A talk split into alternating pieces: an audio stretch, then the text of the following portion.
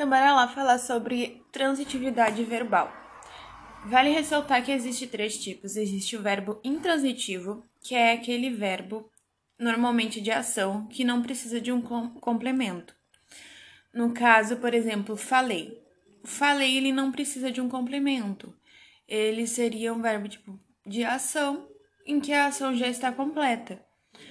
Agora também temos o verbo transitivo direto, que ele precisa de um complemento, só que esse complemento não vem com preposição. Por exemplo, vigiava ela. Então, tu precisa de um complemento. Eu vigiava. Vigiava o quê? Vigiava quem? Então, vigiava ela, sendo ela o objeto direto.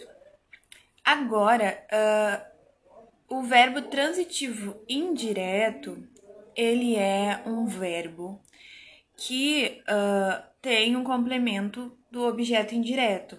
E esse objeto indireto, normalmente ele vem com preposição antes. Por exemplo, eu gostava de doces, sendo de a preposição e doces o objeto. No caso, formando ali o objeto indireto. Vale ressaltar também que é possível que um verbo ele tenha dois complementos, sendo um objeto direto e outro objeto indireto. Por exemplo, uh, viajava,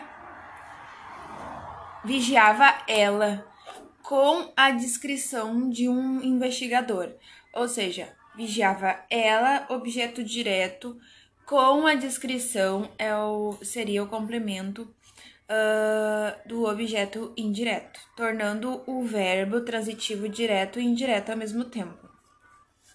Mas normalmente o que tem que se lembrar é que objeto indireto vai ter preposição antes e objeto direto não vai ter preposição. Basicamente seria isso.